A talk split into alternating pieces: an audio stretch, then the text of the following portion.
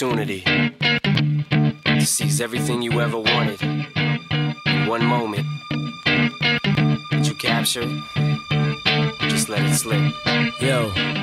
His palms sweaty, knees weak, arms are heavy. There's vomit on his sweater already. Mom's spaghetti, he's nervous, but on the surface he looks calm and ready to drop bombs. But he keeps on forgetting what he wrote down. The whole crowd goes so loud, he opens his mouth, but the words won't come out. He's choking how? Everybody's choking now. The clock's run out, time's up, over, loud. Snap back to reality. Oh, there goes gravity. Oh, there goes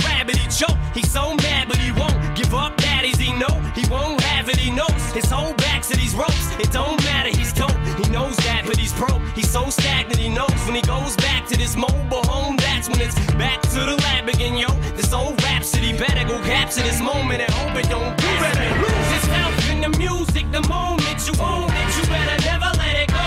You only get one shot. Do not miss your chance to blow. This opportunity comes once in a lifetime. You better lose yourself in the music the moment you own it. You better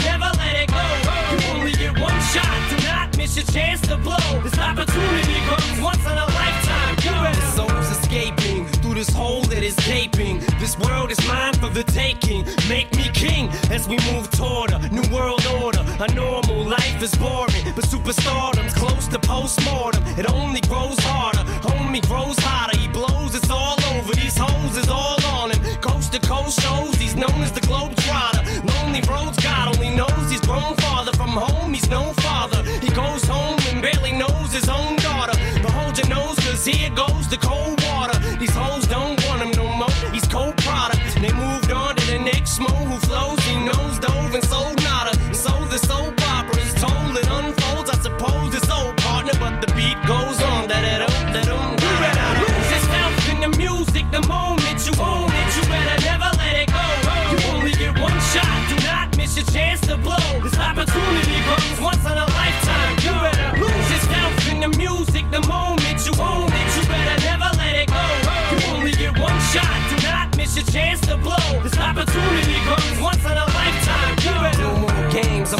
I'ma what you call rage. Tear this motherfucking roof off like two dogs' cage. I was playing in the beginning, the mood all changed. I've been chewed up and spit out and booed off stage. But I kept rhyming and stepped right in the next cipher.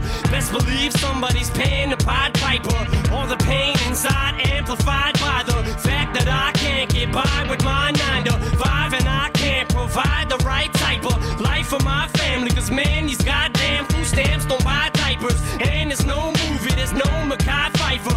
This is my life and these times are so hard. And it's getting even harder trying to feed and water my seed. Plus, see the thought I caught up between being a father and a prima donna. Baby mama drama screaming on her too much for me to wanna stay in one spot.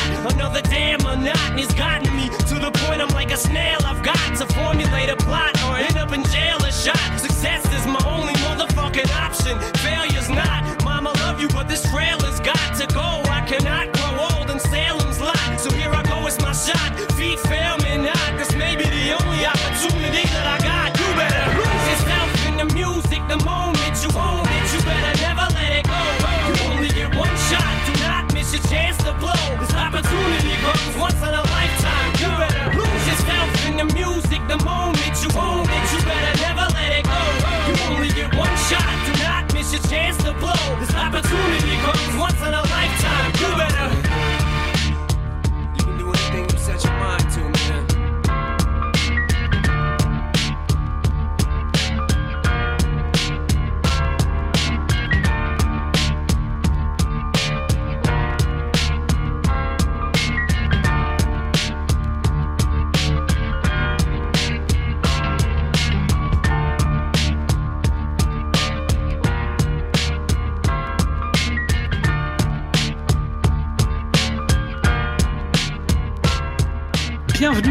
cinéma au top, le podcast qui vous est proposé par l'équipe de Le Pitch était presque parfait.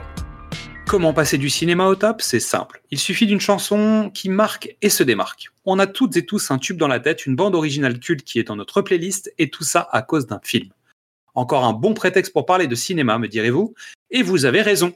Et pour cette mission, je me suis entouré des meilleurs. J'ai choisi celui qui a analysé les maîtres de l'école du micro d'argent, l'expert cinématographique de la méthode MAN, Mr. E.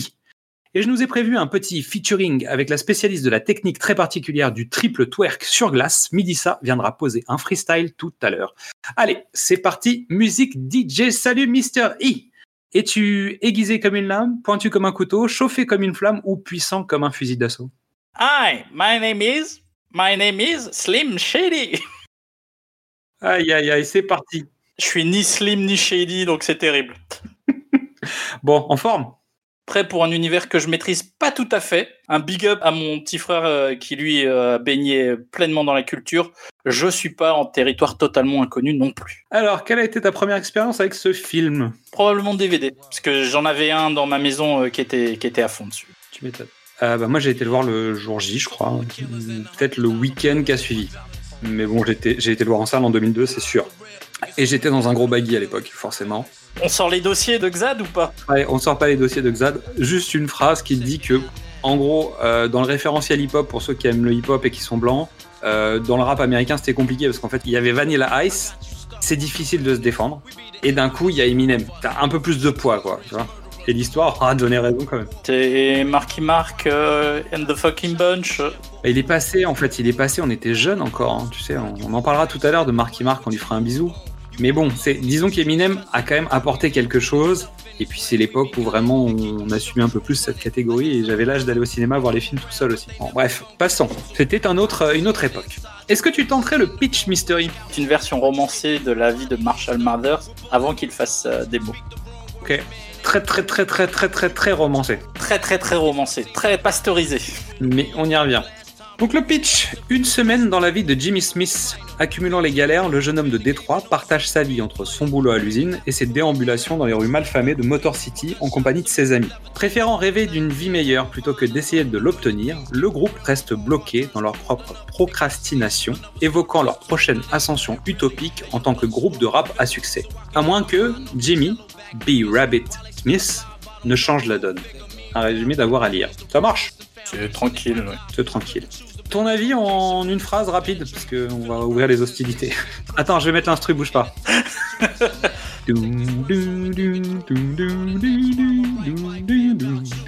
Vas-y.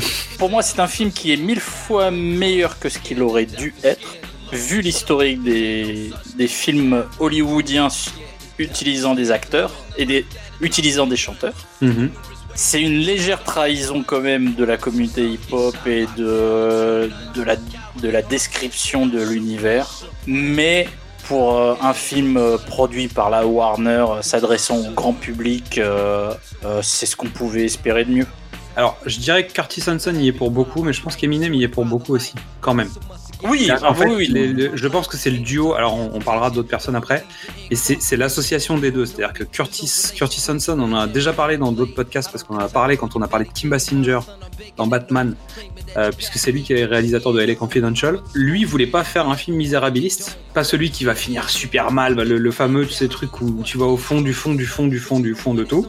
Donc, il fait un portrait vraiment pas très agréable d'une ville qui est Détroit, qui a été quand même une des plus grandes villes des États-Unis en termes d'économie, et qui est devenue euh, bah, de la Ligue des États-Unis tellement il se passe plus rien. Et à côté de ça, Eminem, lui, voulait pas faire un biopic. Parce qu'en fait, il s'est dit, s'il faut raconter ma vie, ça m'intéresse pas, je l'ai vécu en fait, donc je vais pas le rejouer, ça n'a pas d'intérêt. Donc en fait, son objectif, c'était aussi de dire, je vais pas raconter mon histoire à proprement parler, je vais aller chercher des éléments que je connais, dans la ville que je connais, dans le contexte que je connais. En revanche, c'est pas un biopic. C'est la promo Warner qui t'a vendu le truc comme quoi c'était un film inspiré de la vie d'Eminem. Or, c'est juste Eminem a pris des bouts de son histoire pour construire l'histoire autour de ce personnage. Mais lui-même veut pas jouer ce personnage. Il veut pas, il veut pas se jouer lui-même. Il veut jouer euh, le, personnage de Rabbi. Après, c'est une période de transition pour Eminem. Clairement. C'est compliqué parce qu'il essaye de se débarrasser de Slim Shady. Il a fini par le buter euh, dans un coffre de bagnole. Voilà. Non mais parce qu'il a créé la mythologie Slim Shady sur ses deux premiers albums mais il n'est pas la Slim Shady. Donc, qu'est-ce que tu fais? Est-ce que tu racontes, est-ce que tu racontes vraiment ton histoire et tu te tires une balle dans le pied, ou alors tu racontes l'histoire de Slim Shady et tu alimentes le monstre que tu n'as plus envie d'alimenter. Et donc tu peux plus revenir en arrière. Voilà. Donc tu racontes une troisième histoire. Pour avoir vu euh, les films en carton-pâte euh, d'Elvis Presley, euh, les westerns avec Johnny Cash, euh, tout- tous les films Les films de Johnny Hallyday, ou la plupart les des films de Johnny Hallyday, tu vois, tous les films d'exploitation. Honnêtement, 8 Miles, c'est vraiment le top du top du top. Pour une star non comédienne, honnêtement, c'est un super film. Moi, j'espérais plus de ce film. Euh, mais euh, c'est clair que la Warner, elle allait pas faire un épisode de, de une heure et demie de The Wire ou euh, une autre version de Requiem for a Dream. Tu vois ce que je veux dire Ouais. Quand tu vends Eminem, qui est le mec qui vend le plus de disques à ce moment-là, t'essayes de faire un film grand public. Oui. Et je trouve que tu as raison. Et Eminem et Curtis Hanson ont eu l'intelligence de dire non, on va faire le film qu'il faut faire. Exactement. On va pas décrire le film scène par scène, on va, on va raconter l'histoire rapidement. Mais notamment, il y a un truc qui est très intelligent, c'est qu'en fait, Eminem est, un, est, quand même un tueur en freestyle et en battle, c'est comme ça qu'il a grandi, c'est comme ça qu'il s'est construit. Et en fait, dans les séquences où il rappe à l'intérieur du film, et ben ces raps ils sont pas si bons que ça en fait. Alors qu'on le connaît sur scène quand il travaille et quand il est en, en show, il a pas le même niveau. Mais en même temps, il joue un rappeur débutant. Et je trouve que déjà rien que ça, c'est une intelligence particulière, c'est de dire en fait, le film se passe en 1995 en plus, donc euh, ils ont l'intelligence de placer ça dans le passé. La bande originale est construite autour de morceaux hip-hop cultes des années 90, donc ça commence directement par Mob Deep, on va voir le Wu-Tang, etc.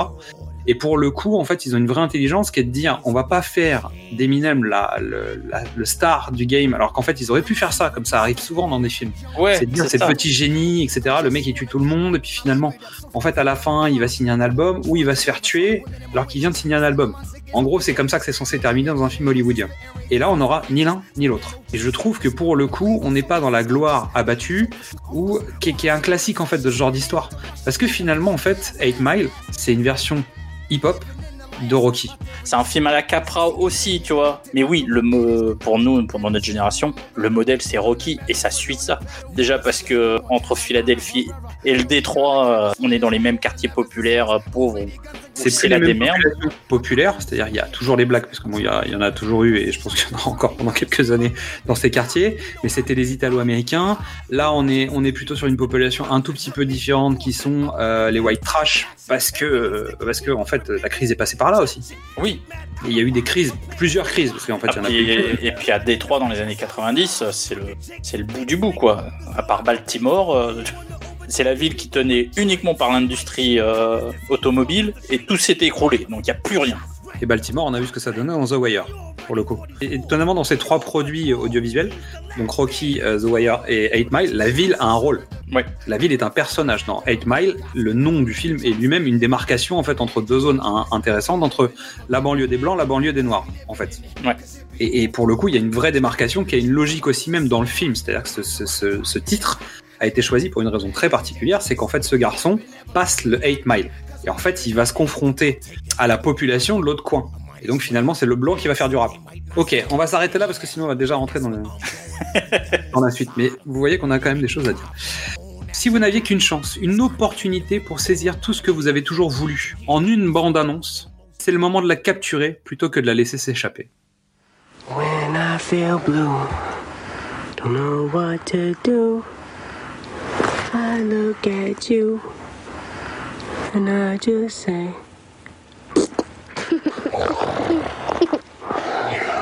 Allez, ma puce, bonne nuit. Tu travailles toujours au Little César à Warren? Non. Je bosse à Détroit sur une presse. Ah, le branc qui s'est fait virer du pizzeria. En tout cas, j'ai un job. T'es encore en retard, Smith. T'es viré. Tu sais que tout le monde te traite de loser. Tu t'es jamais dit qu'il faudrait arrêter de planer et redescendre sur Terre. Look, Hé, Rabbit Alors, man, comment tu te sens? If you had one shot, Dès que j'ai mis assez d'argent de côté, je me tire. one opportunity. J'ai mes entrées et je te prends avec moi. to seize everything you ever wanted, S'il doit se passer quelque chose, ce sera maintenant. that you captured, Lui, c'est mon pote, Bunny Rabbit, c'est un génie. Just let it slip. Qu'est-ce que t'as fait dans ta vie qui soit si génial? There goes gravity. Oh, there goes gravity. Choke. He's so mad, but he won't give up. Daddies, he know he won't have it. He knows his whole back to these ropes. It don't matter. He's told. He knows that, but he's broke. He's so stagnant. He knows when he goes back to this mobile home. That's when it's back to the lab again, yo. This old rhapsody better go capture this moment and hope it don't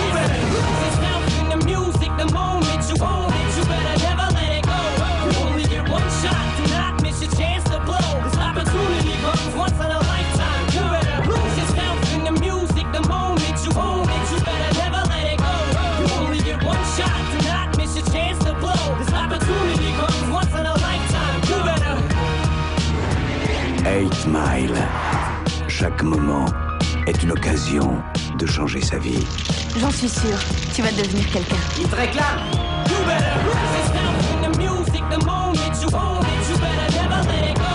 You only get one shot. Do not miss your chance to blow. This opportunity comes once in a lifetime. You better. Présentation du film. Titre 8 Mile, année de sortie 2002, durée 110 minutes, réalisation Curtis Hanson, avec Eminem, avec euh, Mickey Pfeiffer, je me trompe dans, la prononciation. Donc on a vu donc euh, qu'on a vu donc dans Clockers de Spike Lee, dans Soul Food, dans Souviens-toi l'été dernier 2, dans Shaft de John Singleton, dans L'Armée des Morts, dans Divergente 1 et 2. Pas toujours faire des trucs cool. Il a joué dans la série Light to Me, dont on a parlé il y a quelques temps, puisqu'on parlait de Tim Roth le mois dernier. Et il a surtout joué pendant 6 saisons dans Urgence, le docteur Gregory Pratt, sans les dreadlocks. Et pour le coup, ça change tout. Et plus important, parce qu'on parle de musique, c'est le boy de The Boy Is Mine. Brandy et, Oh là là, et Monica, et Monica. bien joué. Ça, c'est bon, ça.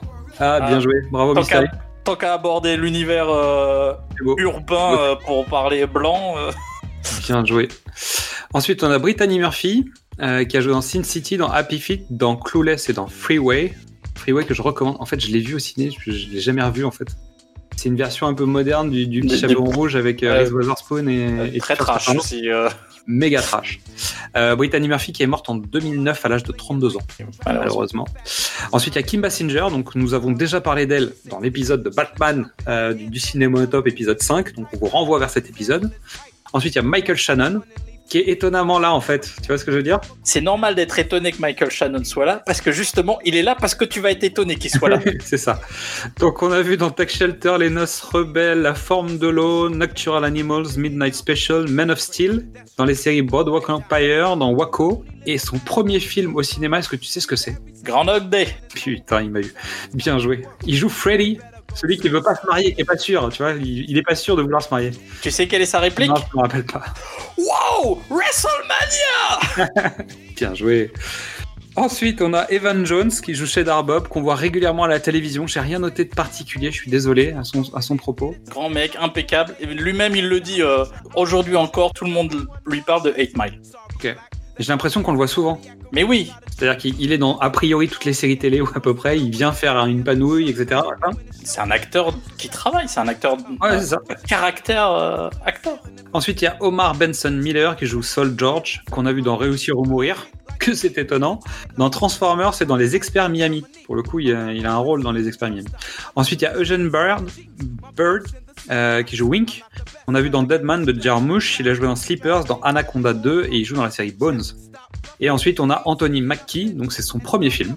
Ensuite, il joue dans She Ate Me de Spike Lee. Il va jouer dans Million Dollar Baby, dans Des Mineurs, dans Notorious Big, où il joue le rôle de Tupac. Ensuite, il joue dans. No Pain, No Gain. C'est oui, vrai.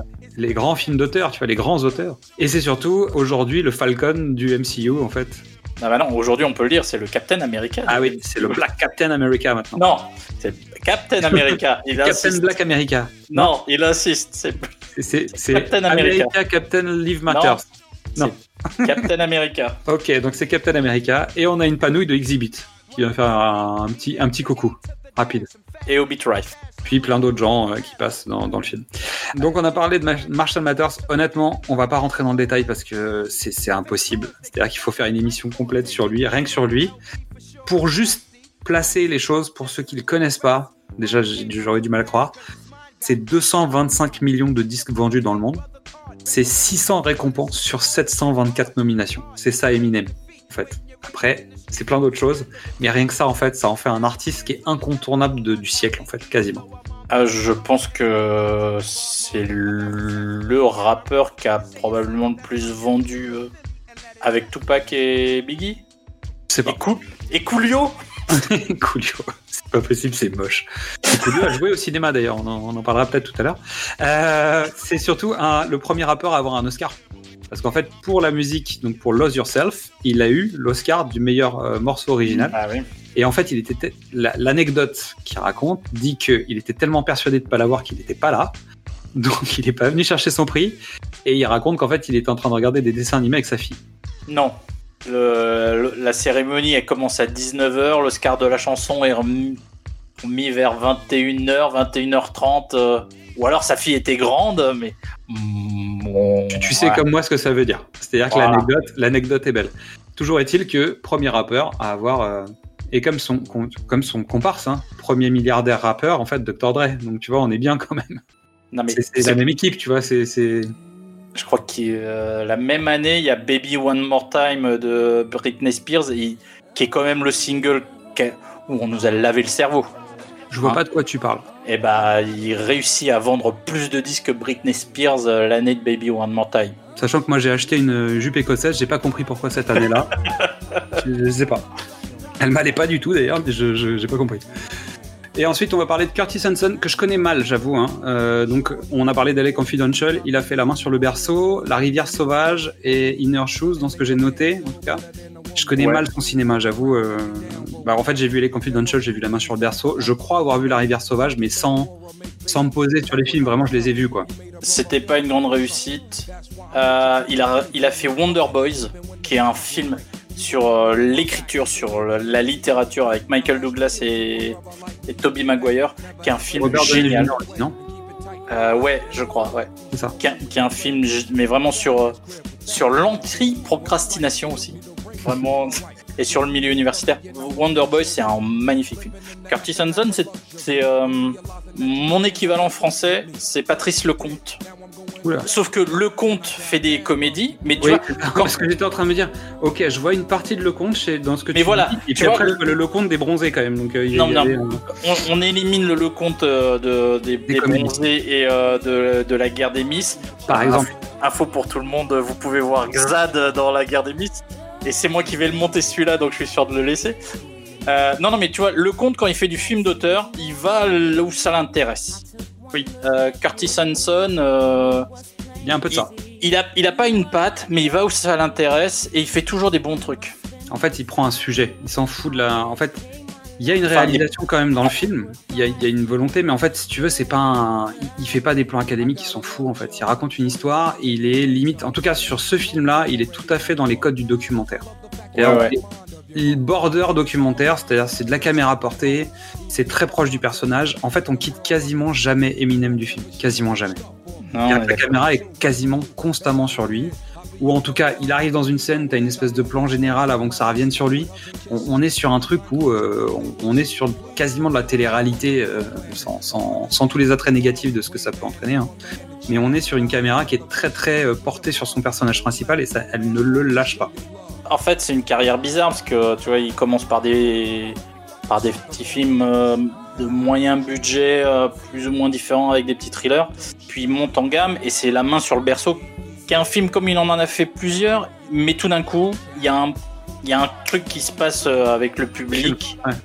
et le film marche. On est, on est pas loin d'être sur du téléfilm de bonne qualité. Tu vois, On est- on est de sur le grand, et- Mais tout d'un coup, il y a, tu vois, il y a un truc qui, qui frappe l'imaginaire. euh, tout d'un coup, la méchante, c'est la babysitter et, euh, et et sa carrière passe un cran et on lui propose des projets euh, encore plus énormes jusqu'à Confidential, quoi, qui est bon, qui sera qui sera son truc, son- le film de sa carrière, je pense. Après, je suis pas sûr qu'il restera à la postérité pour autant, ce film. les si, pour le Confidential coup, Ouais. Ah si, Je pense si, qu'il restera dans le, dans le panthéon des films. il est dans la postérité. Ouais. Déjà parce qu'il fait la carrière de trois mecs. T'as Guy Pearce, Kevin Spacey, Russell Crowe. Alors, moi, j'ai noté quelqu'un d'autre qui est Rodrigo Prieto, qui est donc le chef opérateur, le directeur de la photographie en fait du film. Ouais. Je me suis demandé qui c'était. Et en fait, c'est un Mexicano-américain. Et entre autres, il a réalisé, bah, il, a, il a participé, en tant que directeur de la photographie, à Mourchienne, D'accord. Frida, Ouais. La 25e heure, 21 Ok. grammes, euh, Le Secret de Broadback Mountain, Babel, Wall Street 2, Argo, Le Loup de Wall Street, Passengers, Ah oui. The Irishman, pour lequel il a l'Oscar de la meilleure photo. Ok. Et le prochain Scorsese, c'est lui. Très bien. Et donc, Oui, en fait, là, là, tu dis, ok, je comprends mieux la photo maintenant du film, et je comprends mieux le, le concept visuel, tu vois. Je pense qu'il y a quelqu'un. Il est plutôt en début de carrière, étonnamment. Euh, mais, mais je me souviens, moi, de la photo de la 25e heure, alors que, bah, tu vois, le film, il- Mm. Et je me souviens de la photo. 21 grammes Babel, les, les photos, elles sont, elles sont Ouais. et très spécifiques. Euh, Argo, c'est pareil, il y a une photo. Le Loup de Wall Street, il y a une photo. Et, et étonnamment, en fait, c'est pas les mêmes photos dans tous les films. C'est-à-dire, il n'a pas une signature. Il va contextualiser par rapport à ce qu'on va lui demander et il va apporter le grain, le rendu, etc. Et en fait, 8 Mile, il a une, il a une vraie identité en fait. Le, le film, il est crasse. Ouais. Le film, il est crasse, t'es dans des chiottes dégueulasses. T'as l'impression que tout le film est tourné dans les chiottes de Trainspotting, quoi. Ça, ça te va ou pas comme résumé? Bah, Pour c'est. qu'ils comprennent euh, cette, cette scène, donc les chiottes les plus crades de tout le Royaume-Uni, je crois que c'est comme ça qu'ils expliquent les, la scène Ouais. des toilettes. Non, d'Écosse. D'Écosse, pardon. Attends, Trainspotting d'Écosse. Euh, ouais, une dominante de bleu, de noir, mais avec une palette bien précise. Ouais. Euh, Il y, a, il y a un peu de grain, mais pas trop. Le film est très métallique pour ça, en fait. Ouais. Parce que comme il y a pas mal de comédiens noirs euh, qui en plus ont des teintes de bleu, ça vire au métal très rapidement en fait. Et, et je trouve que vraiment le film est crasse. Euh, il est sale, tu te sens pas bien, euh, t'es à l'étroit dans ce film, c'est oppressant tout le temps. T'es à Détroit, t'es dans un site industriel, métallique. Métallique. Ils ont voulu se rendre chercher pour une raison précise qui est l'identité de la ville doit dégouliner sur les personnages. Mm. Et, et- et c'est décrépit, donc les personnages eux-mêmes ont des vies décrépies, ils sont décrépits eux-mêmes, et, et finalement, en fait, c'est le, sujet du film. Et un dernier personnage qui est intéressant euh, dans, dans le film, c'est Jimmy Iovine, qui est en fait coproducteur du film, et qui est un producteur de musique, euh, qui va devenir l'associé en fait de Dr. Dre euh, plus tard. Bah, c'est le producteur de. C'est le producteur d'Eminem, et c'est lui qui lui fait rencontrer Dre en fait, à l'époque. Parce que Yovin le repère euh, au championnat du monde euh, de rap freestyle. Je, crois qu'Eminem finit, deuxième ou, au deuxième. Enfin, il, gagne pas, mais il, a un freestyle qui, tue déjà. Donc euh, le mec dit je veux, écouter son premier album. Le premier album qui est pas dans le commerce, hein, parce qu'il est pas distribué par Warner. le premier album était pas bon, a été raté, mais ils ont senti le truc, donc ils sont allés le chercher. Et, ils l'ont foutu en studio avec Dre. Voilà, c'est parti. Pour le coup, c'est comme ça que ça commence. Et donc Yovin, en fait, il a participé à la production de, de, de 8 Mile, et comme ça s'est bien passé, en fait, il est aussi à la production de Get Rich or Die Trying, Ah bah c'était, le premier film de 50 Cent. ah bah, c'est, une évidence. euh, Pas mal. ton film sur euh, ton numéro 1 fonctionne, bah tu fais un film sur ton numéro 2. C'est ça. Sauf qu'en fait, euh, malheureusement, il y en a un qui a très bien marché parce qu'il y a un réalisateur et certainement un comédien qui sont intelligents dans leur façon de bosser. Et de l'autre côté, bah, t'as un film avec 50 Cent qui a pas grand intérêt. Je l'ai pas vu, je peux pas. Bah, je te le dis. Et encore, c'est pas le pire. C'est-à-dire que c'est le, le moins pire que j'ai vu avec 50 Cent. Est-ce que c'est le même temps de production? Est-ce que c'est le même temps de préparation? Le budget est quasi équivalent, puisqu'en fait, on est sur du 40 millions d'un côté, et je pense que c'est à peu près ça euh, de l'autre côté. Et le réalisateur, donc Jim Sheridan, qui réalise Get Rich or Die Trying, c'est un peu le même genre de profil que Curtis Hanson. Ouais, c'est lui qui a près. fait euh, Au nom du père, My Life Foot, donc euh, la carrière de Daniel Day-Lewis, quoi, simplement. Donc, Avant, non mais c'est les films qui ont de la carrière de Daniel c'est les films qui ont, qui ont donné une carrière à Daniel Day-Lewis. Ouais, voilà, c'est ce que je veux dire. Euh, donc, non, mais tu sens que c'est un mec aussi compétent. En fait, ils ont mis les mêmes atouts, mais la mayonnaise a pas pris, tout simplement. Et Je Visiblement. pense que c'est ça. Et donc il y a forcément un rapport entre l'un et l'autre. Alors lui, peut-être que ça l'intéressait pas tellement. euh, tu vois. Curtis Hanson, il a été curieux du milieu du rap qu'il connaissait pas. Ouais. Et en fait, euh, il a l'humilité de dire qu'il n'y connaît rien, mais euh, il a l'intelligence de vouloir apprendre pour mieux comprendre de quoi il va parler. Et en fait, quand tu regardes les documentaires et toutes les coulisses, etc., il a été, euh, bah, il a été assez étonné de ce qu'il a découvert, je pense. Là, tu sens que le mec a, un- a une curiosité qui rend la chose intéressante. Pour le petit exemple, euh, notamment, en fait, donc il y a tout ce qui se passe au shelter. Donc le shelter, c'est l'endroit où il y a les, les battles. Et en fait, euh, ils ont fait des tournages sur place, donc ils ont eu lieu pendant, je sais pas, un certain nombre de jours, 4, 5 jours, avec des figurants qui, qui sont des gens de Détroit pour la plupart et des gens des- des- du coin en fait, de- Ouais. de- de- des personnes réellement concernées et notamment des personnes qui font du rap, euh, participent à des battles. Bah, je veux dire, il y a, y y des vrais gangsters et il y a des gens qui font ce, qui sont de cet univers dans la salle. Et ils tournent 10 à 12 heures de, par jour. Oh, le cauchemar. Euh, donc tout le monde debout, Ah oui, non, mais c'est. avec la fumette, la, fumée, euh, la chaleur, tu vois, les conditions qui sont hardcore quand même. Parce Ouais. que surtout, euh, il y a de l'énergie. T'imagines bien dans cette salle, vu qu'on est sur une zone ghetto avec machin, les tensions qu'il peut y avoir dans la Ouais. salle. Déjà, des gens, des gens simples, tu les enfermes 5 heures dans une pièce. euh, Ça fous. entendu. 12 heures dans une pièce éclairée pour le cinéma. Et surtout des gens qui doivent avoir des passifs à l'extérieur de la salle, en fait. C'est-à-dire des, des gens dans la salle qui doivent faire partie de clans différents. Enfin, je veux dire, il y a forcément un moment où ça dérape. Donc, ceci étant, c'est qu'ils se sont rendus compte au fur et à mesure que les gens commençaient un peu à s'endormir euh, et s'ennuyer, en fait. Bah au bout d'un- au bout moment.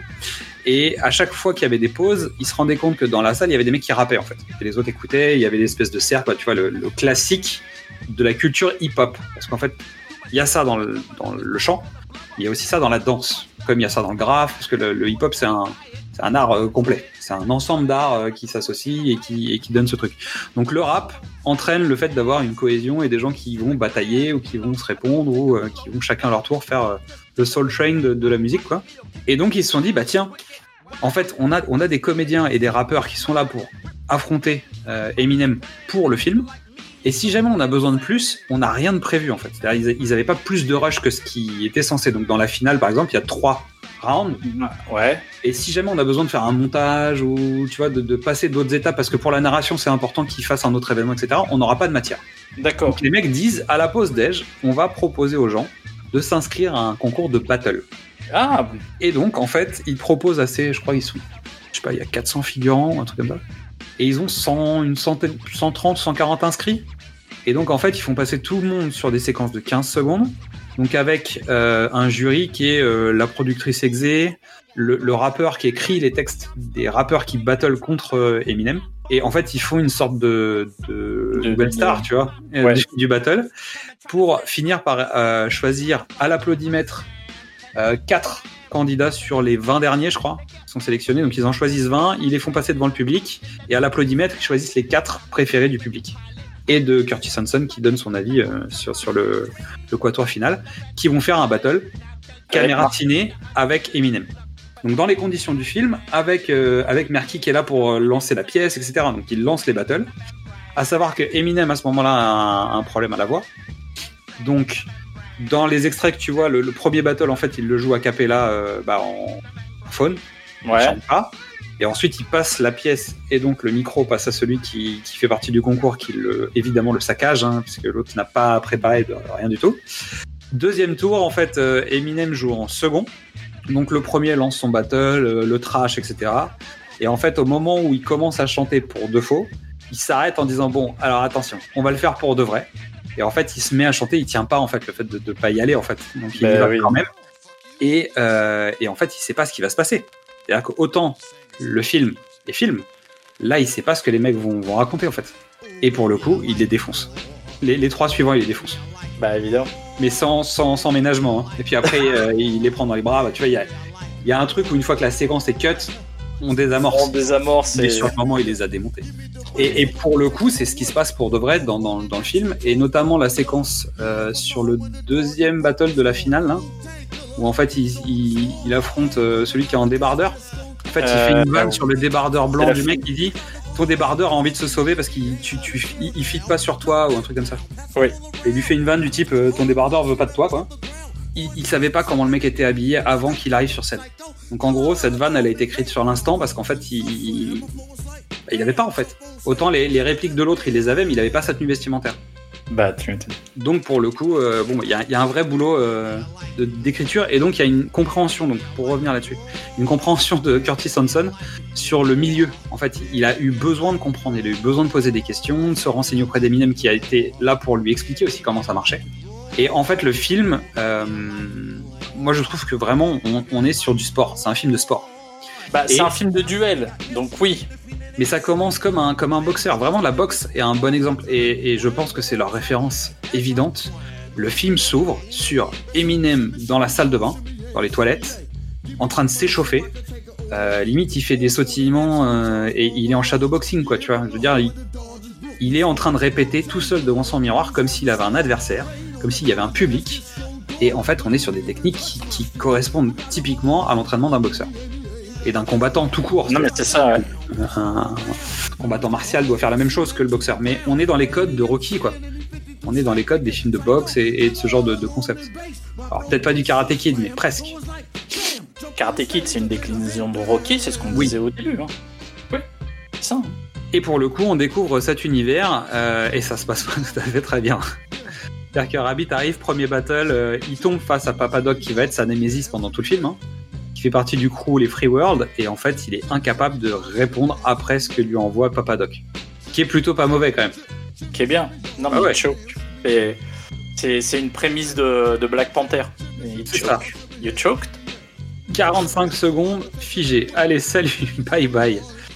Et donc on se retrouve euh, dans l'univers de, de Rabbit, c'est-à-dire la caravane. Il a perdu sa nana qui lui a annoncé qu'elle était enceinte, donc pour dire pardon, il lui a offert sa voiture. Voiture qui est donc l'objet essentiel de vie sociale et de vie tout court en fait à l'intérieur de cet univers. C'est-à-dire que pour pouvoir aller bosser, il faut pouvoir aller travailler. Et donc, euh, dès que t'as pas de voiture, il faut une caisse quoi. Pour sortir, faut une caisse. Pour avoir une fille, il faut une caisse. Pour avoir un job, faut une caisse. Et quand tu vis dans une caravane, c'est compliqué d'avoir une caisse. Et donc, tu te retrouves face à des problèmes quotidiens du euh, finalement, je peux pas payer les factures de la caravane, on va se faire jeter, il euh, y a rien dans le frigo. Et on est au milieu de ce truc où chacun se dit, en fait, ma porte de sortie, c'est la musique. En fait, c'est High School Musical. Oh non, non, tu Mais- peux pas faire ça. Mais tu sais, des pauvres, tu vois Non, que- non, mais tu regardes, alors je- j'explique pourquoi je dis ça. C'est-à-dire qu'à chaque moment du film, tu vas dans une séquence et tout le monde rappe en fait, tout le monde chante. T'as l'impression qu'en fait, t'es dans une espèce de concept façon comédie musicale, mais qui l'est pas du tout en fait. euh, soyons d'accord. Mais par exemple, dès que les mecs à l'usine sont à la pause déj, ils chantent. Et t'as l'impression que c'est, tu sais, une espèce de clin d'œil de comédie musicale, mais qui est une comédie musicale sociale quoi. C'est, c'est très particulier quand même. Mais c'est pas du tout l'aspect comédie musicale. Hein. Pour ceux qui connaissent pas le film, c'est pas du tout ça. Mais euh, la musique, est, la musique est partout dans le film. C'est-à-dire que c'est, c'est un- une échappatoire. Alors pas forcément euh, avec l'envie pour tous de dire je vais gagner de l'argent, je vais sortir du ghetto. C'est une échappatoire tout court. Et on en revient à l'histoire du gospel d'origine, qui était une échappatoire euh, intellectuelle simplement pour partir ailleurs en fait. Et, changer de vie par rapport à ce que vivaient les esclaves, donc ils chantaient pour se changer les idées, pour parler d'autres choses, pour raconter leurs histoires aussi en partie. hein. Et finalement, en fait, on retrouve un peu cet esprit-là, en fait, de, de- dire je chante pour oublier, je chante pour me changer les idées. Et notamment, je pense à la battle de, de Exhibit où en fait l'autre euh, essaye de faire payer aux autres sa vie, en fait. Alors que l'autre, la, fille est en train de chanter un peu son histoire, l'autre arrive en lui disant mais toi t'es nul, toi t'es pourri, vous êtes des merdes, regarde l'homosexuel, machin, machin. Et Eminem débarque là-dedans en disant mais t'es en train de dire que tout le monde est nul, mais toi t'es encore là, t'étais là avant les autres et tu seras là après, donc euh, commence pas à faire, euh, t'es tout aussi planté que nous en fait dans, dans ce décor. Pour rester sur le thème de la musique, et là pour le coup, vraiment la musique composée par Eminem, c'est une évolution. C'est-à-dire qu'on a d'abord des, petites notes de piano de Lose Yourself. En fait, le Lose Yourself se construit tout au long du film. Exactement. Et souvent associé à des moments où il sort sa feuille et son stylo, Ouais. et qu'en fait on l'entend griffonner quasiment. Euh, et et qu'en gros il, il cherche sa rime, donc il fait une phrase, puis finalement on va l'entendre. Et puis on va l'entendre chanter autrement, et puis un bout de phrase, pas le couplet entier, pas la phrase entière. Et puis finalement il va l'essayer d'une manière, il va l'essayer d'une autre, sur tel tempo, sur un autre. Et en fait pendant tout le film, on la voit grandir cette chanson pour que finalement elle explose en générique de fin. Et pour finir sur le, sur le rapport à Rocky, Lose Yourself, c'est la chanson euh, que tu mets euh, juste après euh, Eye of the Tiger, hein, C'est les training, les training music quoi. dans les lecteurs MP3 ou dans, dans ton téléphone quand tu commences ton, ton échauffement à la salle. Le nombre de fois où j'ai entendu euh, Lose Yourself, C'est une chanson de motivation pour le coup, elle a elle a l'énergie de la motivation. bah ouais. Elle a l'énergie de la rage, elle a une certaine énergie du désespoir d'avancer. Le problème, c'est que c'est des gens qui poussent, qui poussent des voitures euh, dans, dans des côtes, quoi. C'est peut-être ça la différence entre euh, 8 Miles et Get, Get Rich. Eminem a la rage. 50 parle de sa vie de gangster, mais elle a cool. Son flow est moins Et moins agressif, quoi. Est moins agressif parce que c'est son choix artistique, mais il a moins il a moins de variété dans son flow. Et c'est vrai, quand tu regardes le film, il a des moments euh, durs, hein, mais disons que c'est plutôt un personnage qui se cherche. Alors qu'en fait, euh, Rabbit, il il se cherche pas en fait. Il sait, il sait exactement ce qu'il veut. C'est juste qu'il peut pas l'avoir. Ouais, alors non, j'ai pas je suis pas d'accord parce que euh, il est pas prêt. Il est pas prêt. Mais en tout cas, il sait où il veut aller et il est pas en train de chercher. Alors que, en fait, Exi- euh, 50 Cent dans Get Rich, il cherche son père. Il a besoin de traiter ce sujet-là. Et en fait, il va chercher l'image du père dans plein de personnages différents, jusqu'à ce que lui-même devienne père et il n'est pas prêt à devenir père et que c'est là où il se remet en, D'accord. en, en image euh, par rapport à ça, et, etc. Donc la problématique de 50, elle est plutôt là-dessus, alors que celle d'Eminem, elle est plus sur comment j'arrive à me dépasser, comment j'arrive à dépasser les, les limites de la vie autour Oui. de moi, comment j'arrive à dépasser mes propres limites, celles que je me fixe à moi-même, euh, et comment en fait la musique va m'aider à passer ces limites. on n'a pas fait le résumé de, de 8 Miles euh, scène par scène parce que c'est pas très intéressant. Enfin, les, les scènes les unes après les autres mm, valent moins que l'histoire générale. C'est ça. C'est l'histoire d'un progrès. Parce que finalement, en fait, quand tu regardes le truc, c'est une roue qui tourne le film. C'est-à-dire que il va, à la, il va à la salle de spectacle, il rentre chez lui. Il va à la salle de spectacle, il rentre chez lui. Il va à la salle de spectacle, il rentre chez lui. Donc il y a trois ou quatre cycles comme ça dans Ouais. le film. Et en fait, qui progressent. Et qui passent des étapes. Alors il y a des séquences intermédiaires, il y a, il y a des ruptures, il y a des choses qui se passent à côté et qui le font évoluer dans un sens ou dans l'autre, qui lui mettent plus d'énergie, qui lui mettent la rage, qui, qui lui donnent de l'espoir, qui cassent l'espoir. Mais l'énergie, elle est là. Le, le moteur, il est là. La caravane et le shelter. Et en fait, ça, ça tourne de séquence en séquence jusqu'à la fin où, on va le dire, en fait, il gagne à la fin le, le concours de battle. Ouais, Mais en fait, il gagne comme Rocky Balboa dans le premier. Rocky Balboa dans le premier, il gagne pas le, le match contre Apollo Creed. Il, il perd au point à la fin du match. Mais en fait, il a prouvé qu'il était capable d'aller d'aller se battre contre le champion et finalement de pas sortir ridicule et pas de se faire euh, avoiner dès, dès le premier round. Et donc, il sort gagnant du match. alors Mais il a toujours la même vie. C'est marrant parce que moi j'ai une autre lecture du truc. Le personnage de Mekip Pfeiffer le fait tourner en rond dans le, dans le battle. T'as un autre personnage qui est en train de lui promettre euh, la lune. Ouais, je connais machin et puis ça va le faire et puis ça va le faire et puis je vais te faire monter. Mais les deux sont en boucle. Il est dans une espèce de tourbillon entre les deux et il s'en sort pas. Et c'est quand le personnage de Brittany Murphy arrive, il voit un truc, il dit bon, il faut que je change à ce moment-là. Et il prend ses responsabilités pour son univers à lui. Sa mère.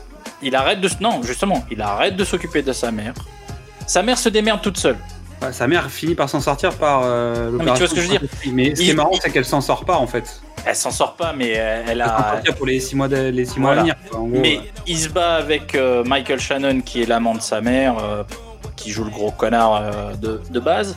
Mais quand Marshall, enfin quand Rabbit prend ses responsabilités auprès de son job, de d'être là tout le temps, de faire les trucs réguliers, de travailler sur son texte.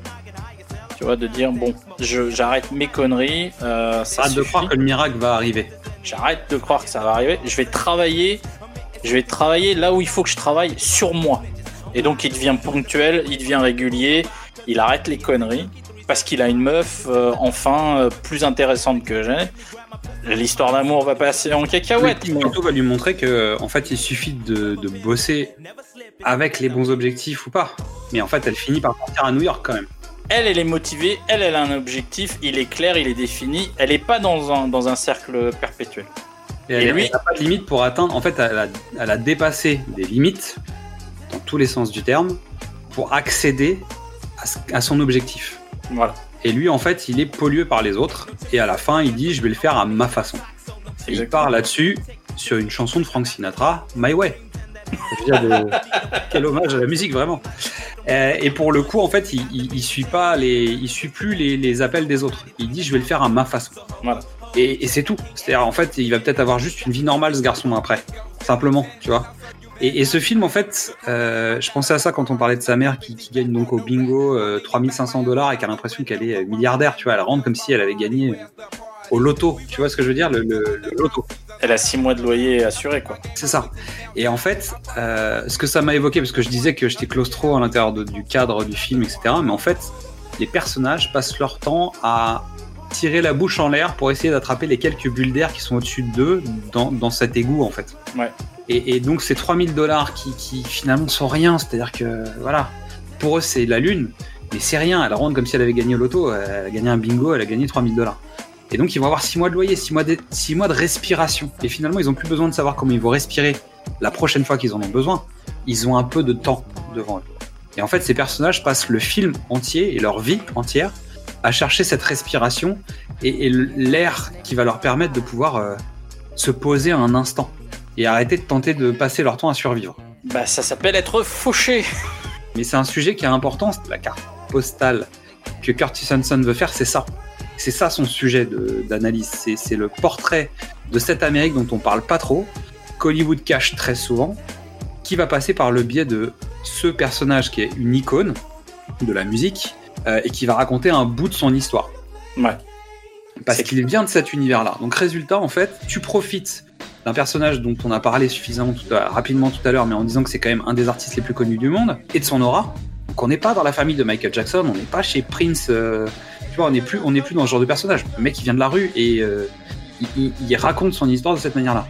Michael Jackson, il a une histoire différente, Prince a une histoire différente. Mais tu vois, on, est, sur un, artiste qui a un vécu qui est quand même particulièrement lourd et visible. Après, oui, tu, viens de le dire. euh, Purple Rain de Prince, c'était un.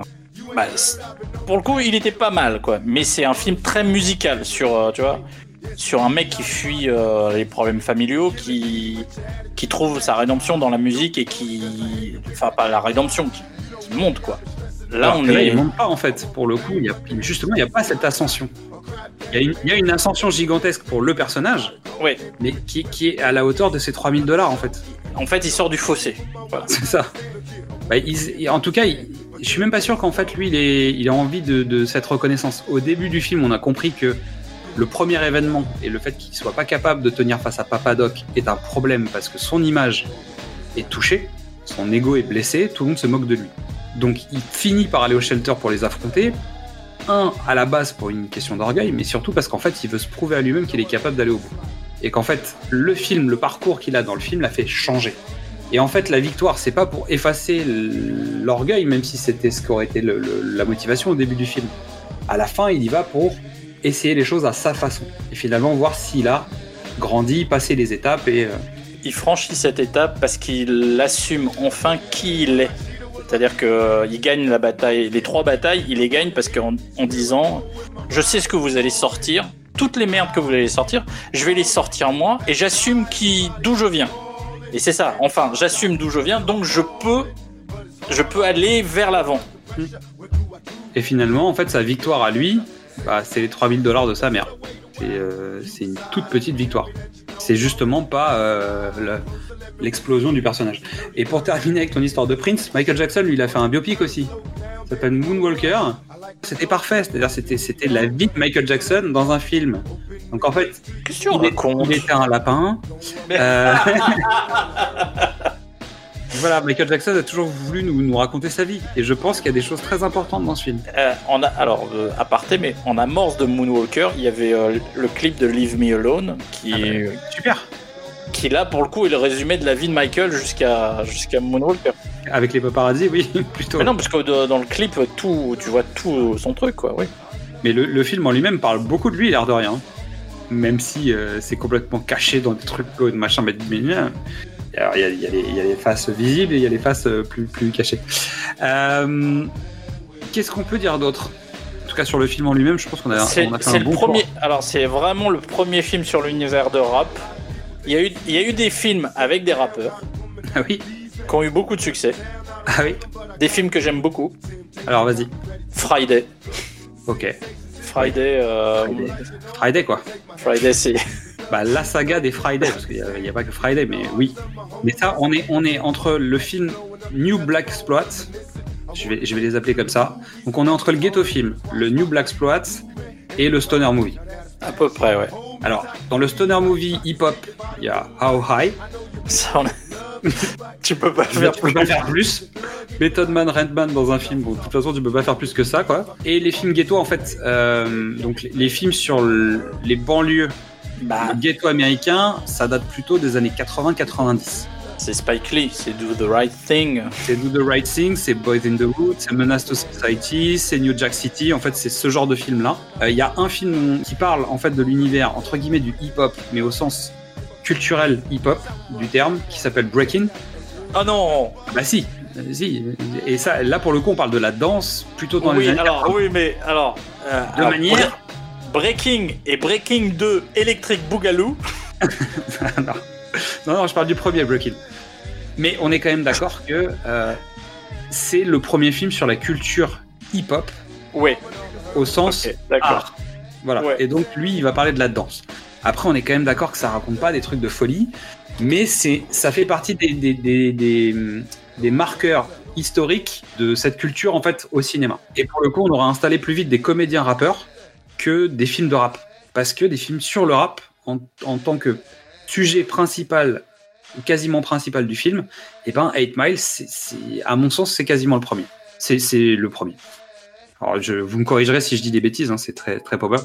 Il y, a, il y a certainement des gens qui vont me râler dessus euh, à un moment. C'est bienvenu, s'il vous plaît. Ça ça. Moi, je... on a vraiment donc ces films de ghetto. Ensuite, on a l'apparition de comédiens, bah, de la naissance de comédiens qui sont des rappeurs en fait. À savoir que le premier de tous, c'est Ice-T. Ouais. Et oui, Bah, Ice-T donc était euh, rappeur solo, mais en même temps chanteur de métal dans, le- dans le groupe Body Count. Ouais. Et en plutôt même- bon dans les deux en fait, hein, pour le coup. Ah, Body Count, c'est un super groupe. Ouais, c'est un super groupe. Et lui, il joue dans Breaking. Et ensuite, il jouera dans New Jack City, le film de Mario Van Peebles. Et puis après, il jouera dans. Et après, il va passer 20 ans, 20 ans, dans, dans une New York unité, unité spéciale. Euh, ça fait 20 depuis les années 2000. Et, et pour le coup, euh, moi, je me souviens surtout de T-Cent dans Tangirl. En fait, Ah, il joue, il joue un des kangourous Oh. dans Tangirl. Et savoir que Ice-T, donc le, le rappeur, hein, le, le méchant rappeur des, des années 80, joue un mec déguisé en, en- en kangourou, c'est génial. Euh, mais il- Ice-T, c'est... il est à part. Et il a joué dans Johnny Mnemonic aussi, aussi pour le, le, ah oui, c'est vrai. Le CV du bonhomme. Et, et dans la suite, on a des, des- bah, on a Ice Cube du NWA aussi qui, est- qui joue dans Boys in the Wood dans- en 1991. Non, mais euh, c'est Ice-T qui crée Friday avec Chris Rock. Hein. Oui, oui, bien sûr. Mais en fait, Ice-T, pour le coup, c'est le premier rappeur qui passe euh, devant la caméra. Après, c'est un personnage. hein. Voilà. Et le plus connu du monde, je pense que c'est Mark Wahlberg. Mark Wahlberg, donc, qui était Marky Mark, tout début des années 90, qui joue dans son premier film, c'est en 94. Il joue dans un film qui s'appelle Opération Shakespeare de Penny Marshall avec Danny DeVito. Pour ceux qui l'ont pas vu, je vous le conseille, c'est un très chouette film. C'est un super film. Et c'est un film qui m'a fait lire Shakespeare. Ah ouais. Ouais. Avec En un. fait, je, suis, je suis venu à Shakespeare par, notamment par ce film. C'est pas la seule raison. Mais j'ai commencé à lire des pièces de Shakespeare plus ou moins après avoir, avoir découvert ce film à me dire c'est vrai que tout le monde parle de ce mec, je connais pas, je vais aller lire ce qu'il fait. Tu veux Et- dire que t'as- tu as été lire le discours de la Saint-Crespin Mais bien sûr Non, non, mais vraiment, c'est un, un chouette film. euh, Il est compliqué à trouver, en revanche, pour, euh, pour la petite info. Euh, sinon, dans les autres artistes qu'on a pu croiser, donc Queen Latifah, 1991, Jungle Fever, Spike Ouais. Lee. Donc on est quand même d'accord que Spike Lee, il Non, a mais arrosé le marché avec, euh, Non, non, avec euh, tous les... ouais, il faut être, on, va, on va mettre les choses au point. Spike Lee a inventé le cinéma rap ghetto. Bah, en tout cas, les films indépendants sur la communauté Non mais, black. non, mais sur, non, mais sur la culture rap, c'est le premier. Oui, oui. Je veux dire, avant, c'était la Black Exploitation avec la soul machin. Le- les premiers films où la culture rap hip-hop est représentée vraiment, Et visible, oui. où un- tu mets un ghetto blaster et t'as une block party, c'est Spike Lee. C'est vrai. Donc ensuite, dans les autres que- rappeurs, LL Cool J, premier film en 86. Oh. Ensuite, il a joué dans Toys quand même, euh, particulier. Il a joué dans L'Enfer du Dimanche, dans Peur Bleu, et il est dans NCIS depuis 2009. Donc pareil, euh, ils finissent dans des séries avec des rôles récurrents. Tupac a commencé sa carrière de rappeur en même temps que sa carrière de comédien. Donc Ouais. en 91, il joue et il sort son premier album et il joue dans Juice en 92, D'accord. qui est un, un- comment dire un film très important de ce type de film en tout cas. Ok. Euh, Will Smith, 1992, premier film. Lui, il a fait mieux. Lui, il fait carrément toutes les musiques de ses films après. Non mais on parle de rappeur là. Ah bah, euh, The Fresh Prince, ça va. Je te parle pas de Will Smith chanteur, je te parle de Fresh Prince. On, on est encore dans le rap, même si allez, ouais. mon amour pour Boom Shake the Room. Je le mettrai pas sur ce, sur ce. Dr. Dre a joué un petit peu, il apparaît dans Training Day notamment. Et sinon, dans les autres, bah, on- après, ça, ça dérape. C'est-à-dire, il y a du Ja il y a du Ludacris, euh, il y a DMX, qui a joué avec et Steven Seagal et. euh, C'est vrai. ah ouais, DMX, pensez à DMX. Et il y a. Donc, on a parlé de Vanilla Ice, Snoop Dogg, qui a quand même incarné Huggy les bons tuyaux. Je veux dire, le gars est, le gars est là, quoi. Snoop, Snoop Dogg, c'est le Johnny Hallyday du rap. À savoir qu'il a été jusqu'à. Alors, Johnny a pas fait ça. hein. Il a... Snoop, il a carrément été jusqu'à présenter une cassette de film pour adultes. Euh, 50 évidemment. Et euh, je voulais citer euh, Reza du Wu-Tang. On a parlé de Method Man Redman hein, qui avait joué aussi Ah euh, Re- Reza qui est réalisateur aussi. et Reza qui est devenu réalisateur.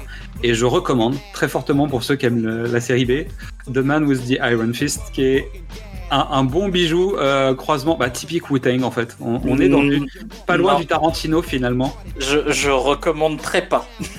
tu recommanderais pas? Moi, je recommande très fortement. Honnêtement, euh, c'est un, mix, euh, c'est un- c'est un joli nanar. c'est un joli bordel. Et je le conseille vraiment, c'est chouette.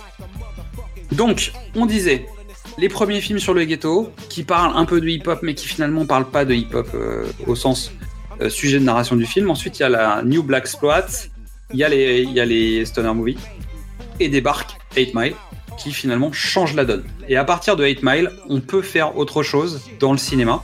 La même année qu'à 8 Mile, en 2002, en fait, il y a le premier documentaire sur euh, Biggie Tupac qui sort. D'accord. Donc sur l'analyse de ce qui s'est passé donc à l'époque, Bah, qui finalement, 20 ans après, va donner Unsolved, la série qui est, qui est passée sur Netflix. Entre-temps, euh, ce qu'on disait, c'est qu'après 8 Mile, donc il y a, y a le, le film, entre guillemets, sur la même mécanique euh, qui sort sur 50 Cent, donc Get Rich or Die Tryin'.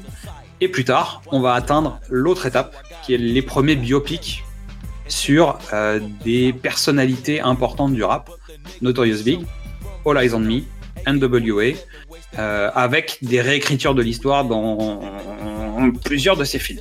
En tout cas, Ah, ouais, c'est des panégyriques. Euh, Il y a aussi Hustle and Flow, qui est un bon petit film sur, sur ce qui est la production. J'avais bien aimé celui-là.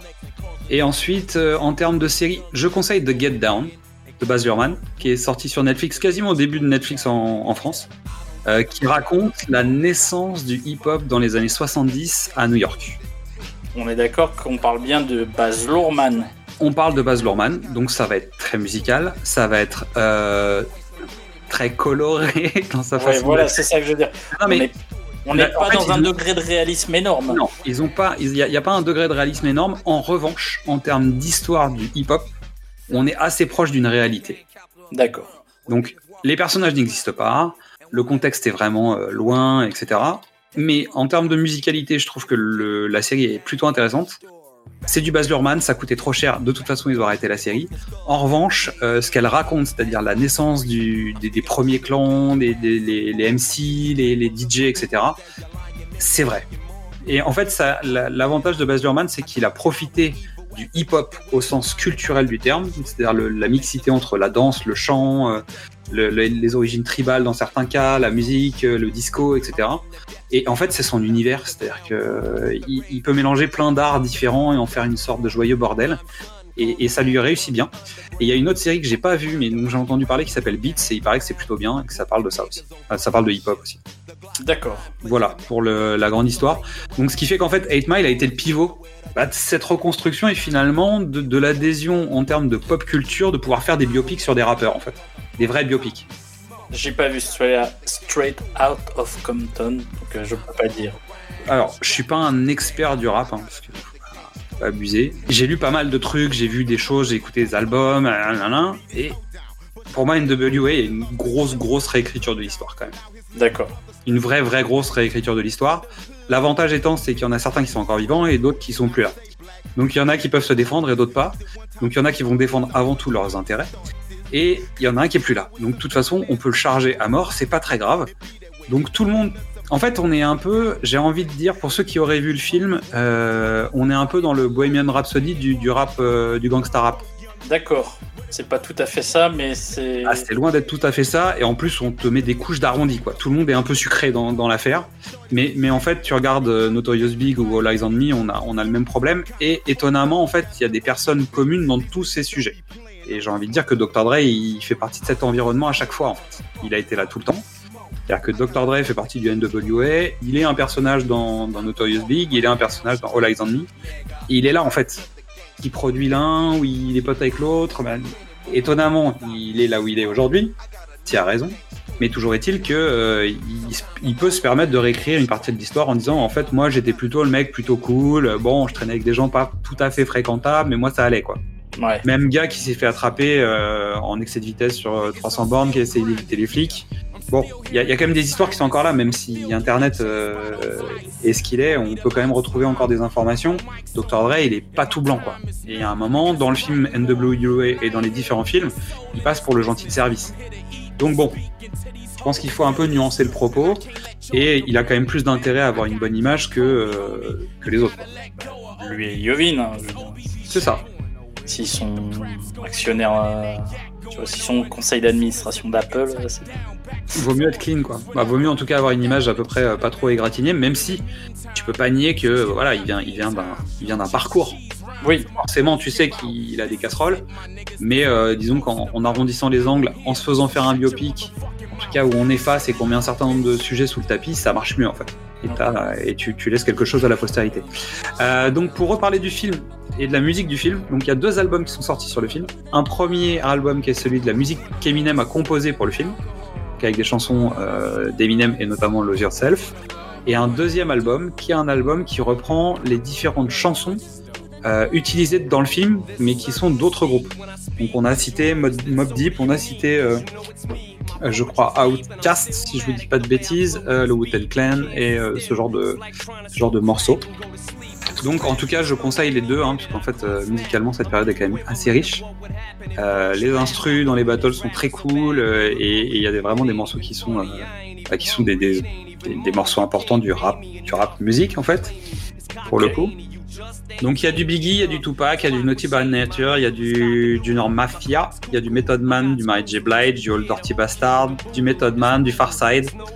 Voilà, on est sur la crème de la crème. Et surtout, de la crème de la crème, mais en plus pas, pas orienté vers une catégorie, parce qu'il y a toujours eu des espèces de batailles euh, Est-Ouest, euh, et, et même dans, dans la façon de composer de la musique, il y a, il y a des artistes comme Outkast qui sont qui, qui vont pas travailler pareil que les autres. Euh, le Wu-Tang est un peu à part, Farside est un groupe un peu particulier, Mob Deep aussi. Et donc en fait, il y a une espèce de d'ouverture quand même dans le choix des morceaux euh, pour pas être pour pas ghettoiser la musique et finalement montrer un peu la, la variété de ce que pouvait proposer euh, euh, le, le hip-hop dans les années 90, même si bon, il y a du Biggie, il y a du Tupac, donc tu, tu retrouves quand même des clans musicaux, mais ils ont essayé d'ouvrir un peu. Et je conseille les BO de ce film. Non, mais le film tient la route. Hein. Ah mais moi je trouve que c'est un bon film. Il, il a quoi? Il a 20 ans maintenant? Ah bah il a 20 ans euh, l'année prochaine. Franchement, comme c'est un film qui parle d'événements qui se sont passés 7 ans plus tôt, c'est un film daté, mais en fait, tu, tu le regardes aujourd'hui, euh, mais on t'explique que c'est en 95, ça marche encore aujourd'hui. Ah, est-ce que est-ce que t'as l'impression qu'il est en 95 Excepté le fait qu'ils aient pas de téléphone portable, mais comme il y en a aucun qui a de la thune, tu t'attends à ce qu'ils en aient pas de toute façon. Est-ce Oui, que, non, euh, c'est- sorti de ça, est-ce que ça pourrait pas être un film d'hier en fait? Non, mais c'est un film intemporel, t'as raison. Parce que les voitures elles sont pourries parce qu'en fait ils ont pas l'argent pour avoir des voitures neuves. Alors après le décor peut-être est différent, mais en fait tu vis dans un trou où personne n'a d'argent, donc tu vis avec ce qu'il y a Il y aurait peut-être plus de violence aujourd'hui. possible. Même si en 95 je pense qu'il y aurait, il y avait déjà de la violence. hein. Ils ont, ils ont atténué le truc. mais- Je parle pas dans l'histoire, je parle aujourd'hui. Si on refaisait le film aujourd'hui, on aurait moins peur de montrer de la violence. Mais, Euh, mais le film s'adressait au- à, tout, à tous les kids qui avaient acheté euh, le single de Stan. Donc, Oui, et euh, sachant que dans les kids, moi j'étais au concert d'Eminem à Paris, le premier qu'il a fait. Euh, c'était des kids, c'était des kids dans la salle en fait. C'était des gamins avec leurs parents. euh, on était sur un concert ultra famille en fait pour aller Ah bah, voir euh, Exhibit en première partie et, Eminem. le, et, le, et le D12. euh, C'est ça. Et Alors que bon, on est quand même, on est quand même, il y avait un certain décalage en fait. c'est pour ça que mon frère et moi, on est partis. C'est pour ça que j'étais, j'ai pas passé un bon concert parce que je, je comprenais pas. Mais en même temps, tu fais ça à Bercy, forcément, il y a un problème. Euh, et moi, surtout, je voulais que ce soit le, le, le Up in Smoke Tour. Bah, moi aussi. On avait rien à cirer d'Eminem, moi. On avait acheté, vraiment, toi aussi, t'avais acheté les billets dès le début en pensant que ce serait le Hop in Smoke. Mais bien sûr Et on s'était fait rouler. Euh, donc ceci étant, donc je, je vous invite à aller voir, en tout cas pour ceux qui aiment ce genre de musique et qui ne connaissent pas ce, ce- ce dont on est en train de parler un instant, en fait le Up in Smoke Tour c'est la tournée de tout le crew Dre, euh, Snoop, Exhibit, euh, Eminem. Ils ont fait une méga tournée aux États-Unis et c'est en fait le, DVD de cette tournée. Et vous allez voir comment en fait euh, Snoop Dogg prépare de la bouffe en coulisses si nourriture, euh, bah, si, si le terme de nourriture correspond à, à ce qu'il est en train de faire, et comment il peut parler Ouais. avec un cafard euh, qui, qui est en train de monter sur un mur, c'est des- assez fun quoi. Il y a des légumes, Oui, il y a des, bah oui, il y a des légumes, c'est des Enfin, il, y la- il y a des herbes, il y a des plantes, voilà. Il y a de la plante quoi. Il y a des plantes. Voilà, donc je vous invite à aller regarder ça. Vous pouvez sans doute trouver des trucs euh, aujourd'hui sur internet, et euh, c'est un excellent concert. Enfin, je pense que c'est un des plus grands concerts de rap en fait. Plus que le secteur à l'Olympia. Oui. Ah mais sans, sans hésitation en fait. Et, et comme je dirais, en fait, s'il y a un album qui peut affronter euh, ce genre, ce genre de, de compile, en fait, je, je mettrais en face la BO de la haine, en fait, la, la BO du film un- inspirée de la haine. D'accord. qui pour moi est un monument en fait de la, de la bande originale de film Ghetto français. Euh, et vraiment, c'est un, un super super album. Donc, si vous avez l'occasion, si vous aimez le rap euh, et que vous ne connaissez pas, euh, écoutez la, la, la bande originale inspirée de la haine. Donc, en fait, dans la haine, il y a peu de musique. Donc il y a, il y a juste un collectif d'artistes qui ont commencé à écrire des trucs, ils ont fait une espèce de compile après. Et, euh, et, et la haine simplement en fait. Si- S'il y a un conseil à donner, c'est de revoir la haine. Ou 8 Miles. N- Non, si tu veux du français, oui, ou aller voir Hit Mike. Ok. Ou, ou ma cité va craquer quoi. Non Non Non, coupé au montage. On ne mentionne pas cette bouse infernale. Alors, euh, 8 Mile, donc budget 41 millions de dollars, on l'a dit tout à l'heure, 116 millions de dollars aux États-Unis en recettes, 2 millions d'entrées en France, 242 millions de dollars au box-office international et environ 130 millions grâce aux ventes de DVD. Boom. Boom, voilà. Voilà, film de cassette. Euh, je, vais, je vais me faire défoncer par un autre Queen Latifah à nous, en fait, si je lui laisse pas sa place. Ah oui, t'as raison. Je veux dire quand même, c'est, je, je pense euh, que, en fait, quand elle, en- pour la petite anecdote, quand elle a vu la liste de ce qu'on allait faire cette année sur du cinéma au top, le seul moment où elle a réagi de manière ultra positive, c'est dire, hey, on a mis 8 Mile Et tu dis, bah oui, oui. Donc en fait, midi ça, c'est à toi. Je te lance pas vraiment, parce qu'en fait, j'ai pas besoin de le faire. Je pense que tu es déjà en train de danser avant même qu'on commence. Fais ce que tu veux, le micro est à toi. On balance l'instru, lâche-toi. Il a un sacré flow, des rimes élaborées de malade et des putains de punchlines. Il est le premier blanc à s'imposer dans le rap game US et à durer. Eminem est l'un des rappeurs les plus respectés. Bon, en même temps, vaut mieux, hein, parce que si tu te retrouves ces lyrics, ça va pas être accompagné de mots doux. 8 Mile est une référence dans l'univers du cinéma, de la musique et dans le mien. Hum, oui, parce que ce film me donne à chaque fois des frissons tellement il est inspirant. Et il me fout le trac à chaque fois qu'Amy, My Boy, Nain monte sur scène. Il y a tellement de morceaux dans ce film qu'on se croirait dans un concert de rap. Et on n'en est pas loin, hein, parce qu'on peut entendre des morceaux de légendes du rap US comme Notorious B.I.G., Mob Deep, Wu-Tang Clan, Method Man, Tupac et beaucoup, beaucoup d'autres. Et beaucoup que je ne connais pas aussi, mais, mais vous inquiétez pas, hein. j'ai pris des notes. Des morceaux qu'on retrouve dans le soundtrack de 8 Mile, seuls deux sont dans le film. Le son 8 Mile, évidemment, et mon préféré, Lose Yourself, bien sûr. Ce morceau est dans ma playlist depuis Jusqu'à quand je fais du sport, c'est mon son. Jusqu'à quand je suis démotivée, bah c'est mon son. Jusqu'à quand je me fais défoncer par ma mère parce que je mets tout le temps la musique beaucoup trop forte, bah c'est mon son. Lose Yourself parle de lâcher prise et de saisir sa chance. Quel beau message. hein. On dirait pas hein, euh, quand on parle pas anglais. Bah quand tu parles anglais, pour toi c'est du chewing-gum. Tu le chantes, oh, pardon. Tu le rappes en chewing-gum. Faut savoir que j'adore chanter et rapper en chewing-gum. J'ai écouté les autres morceaux du soundtrack 8 Mile, qui n'est pas un, album d'Eminem comme, euh, comme on pourrait le croire, mais bien une collaboration avec plusieurs artistes urbains tels que 50 Cent, Jay-Z, Exhibit, D12 et bien d'autres. Moi, je vais passer le reste du mois à me délecter de chaque morceau du soundtrack et des morceaux du film, bien sûr, que j'ai noté. Et après, je vais les trucider un par un, chewing-gum, parce que you better lose yourself in the moment, in the music, come on, the money left, gotta go, go. Ouais. Et ben voilà, c'est réussi. Je pense que voilà, c'était son moment. Elle a, elle a travaillé euh, toute une année pour ça. Non, non, mais c'est- elle s'est chauffée sur Prince la dernière fois. Oui. Donc maintenant c'est parti, elle est lancée. Euh, bah écoute, c'était son film, je pense, de l'année, parce que je suis pas sûr qu'on va pouvoir revenir très très rapidement sur les, les films euh, hip-hop, parce que pour le coup, je pense que j'ai, pas, j'ai rien sous le coude là vraiment. On va reparler d'un film hip-hop d'ici quelques mois peut-être, hein, parce qu'il y a West Side Story qui arrive. Finalement, est-ce que West Side Story, l'original, n'est pas le premier film ghetto, euh, tu vois? Euh, Peut-être, mais euh, Bernstein, il est loin de. C'est loin de Dre. C'est parce qu'il se connaissait pas encore en fait, parce qu'il avait pas le casque Beats by Dre, mais sinon. Non mais vraiment, est-ce qu'il y a, est-ce que c'est pas hein, le premier film ghetto euh, à sa façon? Il y en a eu d'autres avant. Non, il y en a eu d'autres, évidemment. Mais euh, c'est pas mal comme film ghetto. Tu tu, tu confrontes NWA et, New Jack City version, euh, tu sais, t'as New Jack City face à West Side Story quoi. Moi je l'attends avec, avec impatience. Bon sur ce, on va terminer cette émission. On va vous remercier de votre écoute. et d'être toujours présent. On vous invite à vous inscrire sur notre site au chat à la newsletter pour recevoir les alertes quand un podcast sort, de venir nous parler sur les réseaux sociaux, de venir corriger nos erreurs. Venez, j'ai certainement dit plein de bêtises, donc allez-y. Alors là, sur celle-là, oui. Bah. Moi, j'assume 0% de ce que j'ai dit. Hein. Moi, j'assume en partie ce que j'ai dit on peut parler de plein de choses, il n'y a pas de souci. Euh, vous pouvez nous connecter sur les agrégateurs de podcasts, venir nous noter sur Apple Podcast ou sur les autres sites. Si vous nous mettez 5 étoiles sur Apple Podcast, vous pouvez nous donner un sujet sur un prochain du cinéma au top.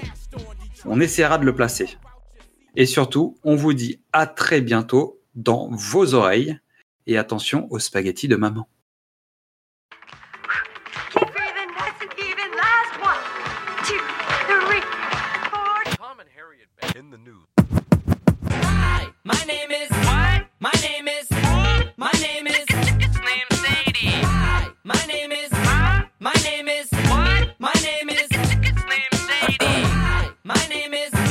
Excuse me.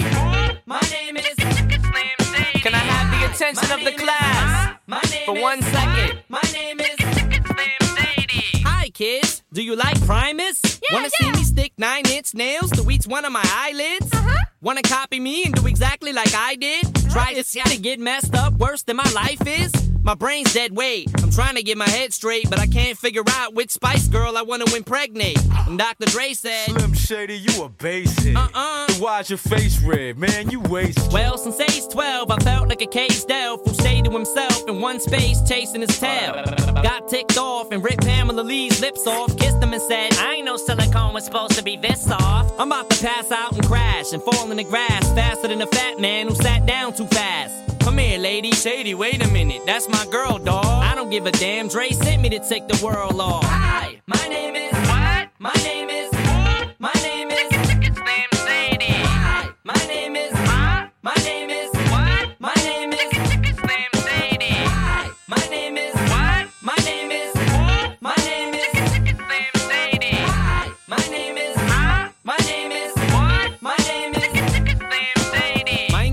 Wanted to flunk me in junior high. Damn. Thanks a lot. Next semester I'll be 35.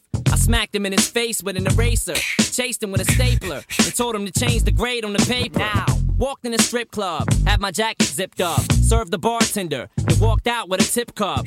Extraterrestrial, running over pedestrians in a spaceship while they're screaming at me. Let's just be friends! 99% of my life I was lied to. I just found out my mom does more than I do.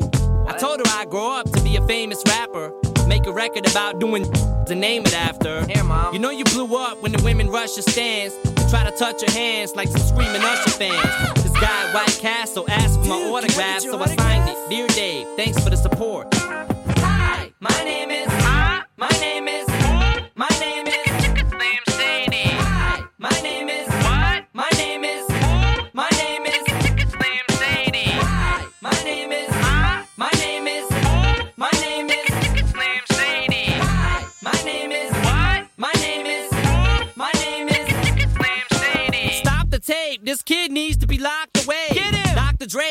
Just stand there. Operate. I'm not ready to leave. It's too scary to die. I'll have to be carried inside the cemetery and buried alive. Am I coming or going? I can barely decide. I just drank a fifth of Kool-Aid. Gosh, did he make? Go ahead. All my life I was very deprived. I ain't had a woman in years, and my palms are too hairy to hide. Whoops. Clothes ripped like the Incredible Hulk. I spit when I talk. I f- anything that walks. When I was little, I used to get so hungry I would throw fits. How you gonna breastfeed me, mom? You ain't got no. I lay awake and strap myself in the bed with a bulletproof vest on and tap myself in the head till I'm steaming mad. And by the way, when you see my dad, ask him if he bought a porno mag and see my ad. My name is